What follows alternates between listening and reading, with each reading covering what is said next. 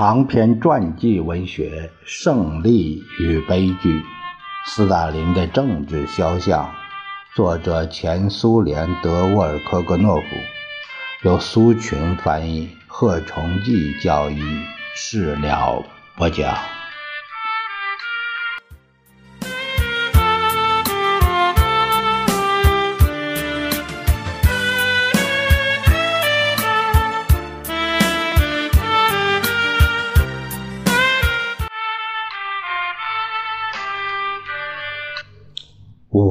元帅中最年轻的一位牺牲后，名片上还有两位。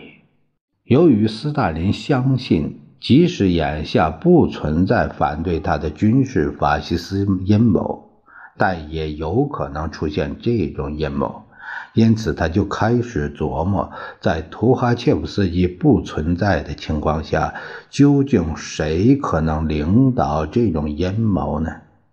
他看到工农红军侦察局副局长亚历山罗德夫斯基送来的一份从德国得到的情报，情报罗列了德国军界人士对苏联军队领导人才干的评价。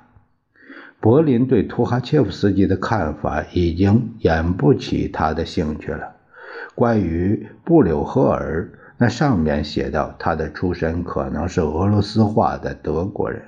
他是苏联军人中最有影响、最权威的人。德国参谋人员在谈论耶格罗夫时说：“这位元帅有善于分析的头脑，是位十分刚强的军事首长。”而斯大林未必需要这些。而我们知道，弗洛西洛夫和布琼尼是以其顺从和思维平庸。而更多的取悦于他的，于是他想起了托洛茨基。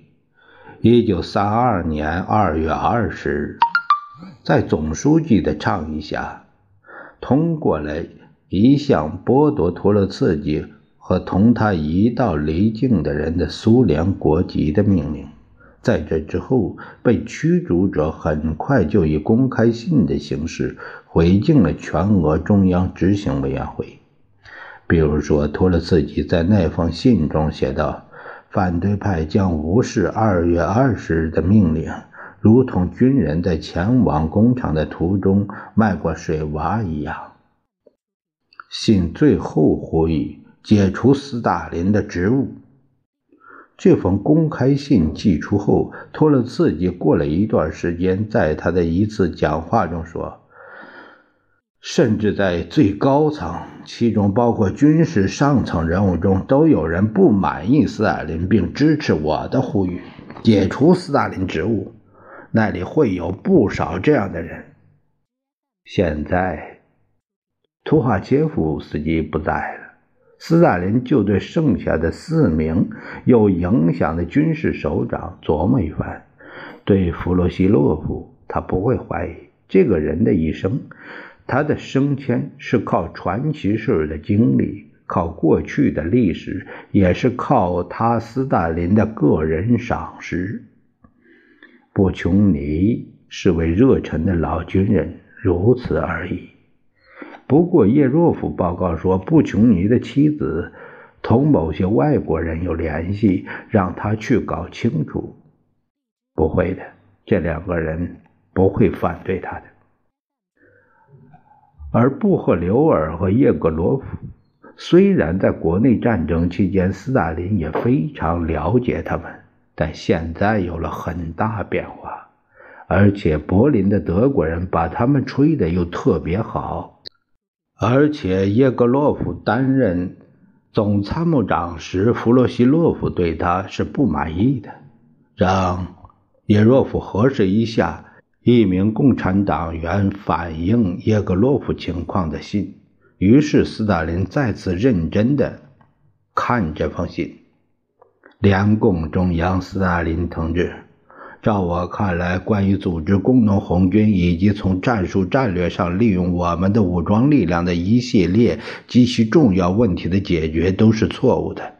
而且也许是有害的，这在战争初期可能导致巨大的失误和无数无谓的牺牲。斯大林同志，我请求检查叶格罗夫元帅在他担任工农红军总参谋长期间的活动。因为他实际上应对准备从战术战略上利用我们武装力量及其组织结构方面所犯的错误承担责任。我不了解叶格洛夫同志过去和现在在政治上的表现，然而他作为总参谋长实际活动令人怀疑。一九二一年的联共党员杨日果尔，一九三七年十一月九日。写这封信的是杨克提索维奇日古尔旅长，工农红军总参谋学院研究室的军官。他是前沙皇军队中尉，但毫不动摇地接受了革命，积极参加了国内战争，两次受伤，荣获过红军勋章。由于无休止的号召保持警惕，以及无法无天成为那个令人憎恶的年代的生活准则，所以许多正直的人没了路。但是告密救不了日古尔。同样，在一九三七年，他也被捕，被枪决了。斯大林命令。波斯克列贝舍夫转告叶若夫，让他注意叶格罗夫领袖的老战友。过了几个月，叶若夫检查了，并弄清楚了，而且还送来了一份公文。这是迫使叶格洛夫原来的一个同事写的。后来，此人成为苏联著名的军事首长。元帅的同团战友回忆说。一九一七年十一月份，在施托克曼斯霍夫第一集团军代表大会上，我是代表。我听了当时右翼社会革命党人亚伊耶格洛夫中校的讲话。他在讲话中称列宁同志为冒险主义者和德国人的奸细。最后，他的讲话归结为：士兵们不要相信列宁。尽管那时元帅的命运已经预先决定了，但这封信更加证实了叶格洛夫的具有危险性的本质。总书记在小圈子里同莫洛托夫和弗洛西洛夫一道讨论了调查的结果，并决定将叶格洛夫开除出中央，把案件交给内务人民委员部。况且又发现一件。同他妻子有联系的名誉扫地的事情。二月二十八日至三月二日，采用函询方式征求了联共中央委员和中央候补委员的意见，通过了下列决定：关于叶格洛夫同志，鉴于叶格洛夫同志同被捕的阴谋分子别洛夫、格里亚兹诺夫、格林科。谢家军对峙的结果表明，叶格洛夫同志的政治污点要比对峙前所想象的更多，并且注意到他的妻子，呃，娘家的姓叫什科夫斯卡娅，原他的妻子原来早就是一名波兰间谍，他本人已经供认不讳。联共中央认为有必要撤销叶格洛夫同志。联共中央候补委员的资格，愿斯大林。决议再次被一致通过。当然，总书记的那一票仍然是空白的，因为国内战争期间，斯大林曾不止一次同亚伊耶格洛夫一起喝过农民家盆子里的汤，共披一件士兵的大衣。但是这些全都是很久以前的事，现在对于领袖来说已毫无意义了。还剩下一位形迹可疑的元帅瓦西里斯康坦丁诺维奇布柳赫尔。如果客观的说，他也许是战前时期一位最著名的军事首长。他荣获过五枚。战斗红旗勋章，其中一枚的编号是一号。他荣获的红星勋章中有一枚也是一号。布柳赫尔是在设立这种奖赏后立即被授予的。布柳赫尔也是第一批荣获两枚列宁勋章的人。斯大林早在远东的著名事件中就对布柳赫尔有反感。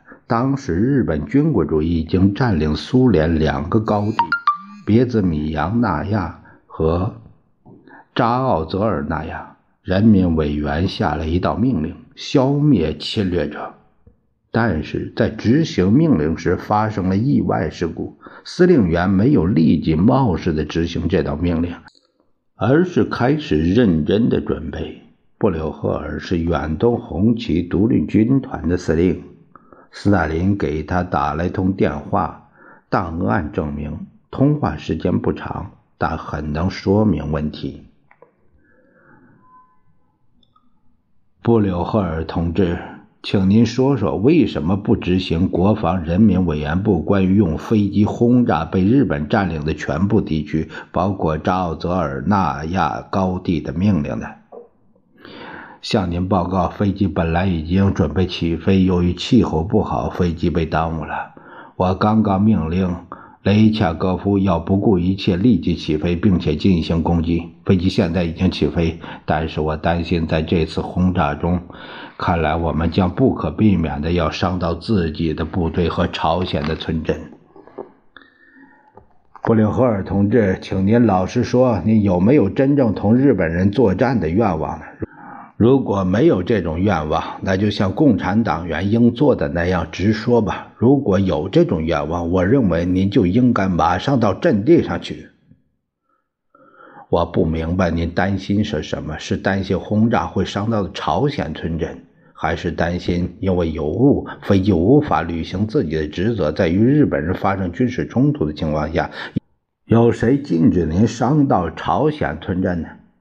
如果布尔什维克的飞机想要真正捍卫自己祖国的荣誉，原谅多少对他有什么妨碍呢？我等着回答。已经下令飞机起飞，而且第一批歼击机将在十一时二十分起飞。雷恰戈夫答应在十三时派出飞机进行攻击。如果布连金斯基先起飞，我和马泽波夫过半个小时后一道飞往弗罗西洛夫处。您的命令我们正在执行，并且一定以布尔什维克的精神准确无误的执行。斯大林派往东方的梅利斯不断发回败坏布柳赫尔声誉的报告，给莫斯科的领导人火上浇油。并非偶然的是，过了一昼夜，弗洛西洛夫和马泽波夫直接通了一次电话。当他知道布柳赫尔病了时，问道。马德波夫同志，元帅是在不喝酒的情况下病倒的，或是确实喝酒病倒的呢？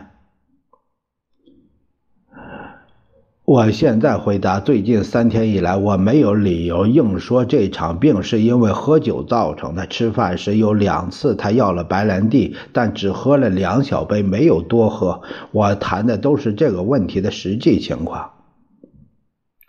斯大林不满意布柳赫尔的行为，很快就把他召回莫斯科。总书记不愿同他谈话。有一段时间，元帅没有工作，而后来，一九三八年十月二十二日被捕了。被捕证是由叶若夫签发的，而他本人过了几个星期也被关进了他把成千上万人关起来的那个地方。